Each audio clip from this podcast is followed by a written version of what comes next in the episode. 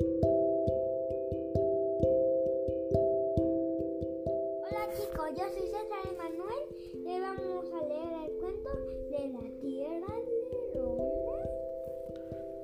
La gente antes creía que la tierra era plana. Muy antes, Muy antes, muy antes. Pero estaban confundidos, pues ningún, ninguna persona que había explorado había visto el borde de la tierra, o sea, el final de la tierra.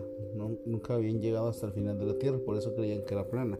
pues sí, porque la tierra es infinita, pues vas por un lugar y quieres llegar hasta el final de la tierra, pero pasas, pasas por un lugar y después pasas por ese mismo y otra vez y otra Por- vez y otra vez. y porque es redonda. Nadie podía explicar la lógica detrás de todos estos hechos. ¿A dónde se van las mareas cuando llegan al final de la Tierra? Si fuera plana, ¿a dónde se iría el mar? ¿Por qué no se caen los barcos cuando llegan al borde? Porque ningún barco llegó al borde. Fue Platón quien primero sugirió que la Tierra podía ser una esfera y no un- una plana. Dijo que no había fin, sino que era una circunferencia redonda y continua. Fue un explorador portugués llamado Fernando de Magallanes quien demostró que la Tierra era redonda. En 1519 hizo un viaje que duró tres años y circunnavegó, es decir, dio la vuelta a la Tierra para demostrar que era redonda y no plana. Piénsalo de nuevo. Los glaciares en los polos norte y sur son muy pesados y ejercen una presión extrema en la Tierra. Por debajo, la capa de hierro antártica es tan pesada que lo comprime ligeramente en el polo sur, lo que le da una forma de pera.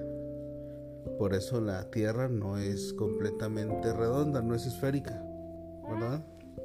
O sea, algunas, porque algunas partes son más, más apachurradas y una más ancha. Ujú, En el polo son más chatas y en el, y en el ecuador es un poquito más ancha.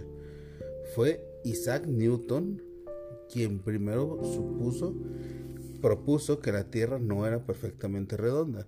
Sugirió que era un poco aplastada en los polos y achatada en el ecuador. Y un científico, ¿te acuerdas?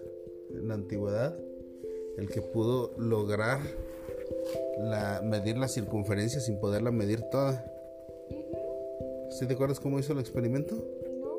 Como. Ah, plantó, plantó una, una vara en el sol. Ah, sí, plantó y en el y también la plantó en otro lugar y en uno sí daba sombra y en el otro no. Ah, bueno, y entonces el ángulo que generaba en esa sombra, vio qué ángulo era, eran como 5 o 7 grados.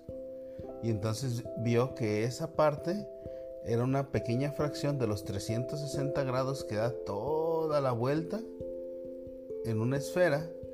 Y entonces midió los dos lugares y entonces en relación a ese ángulo lo multiplicó y supo que la Tierra mide 40 mil kilómetros cuadrados, a la redonda, perdón.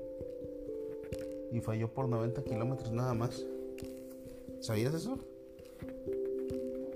Y es una persona que fue hace siglos, pero como, como pensó muy bien y usó una lógica muy, muy buena, pues pudo hacer una circun, pudo medir la circunferencia sin tener que medirla como tal. Un like para ese científico. Colorín colorado. Pachu.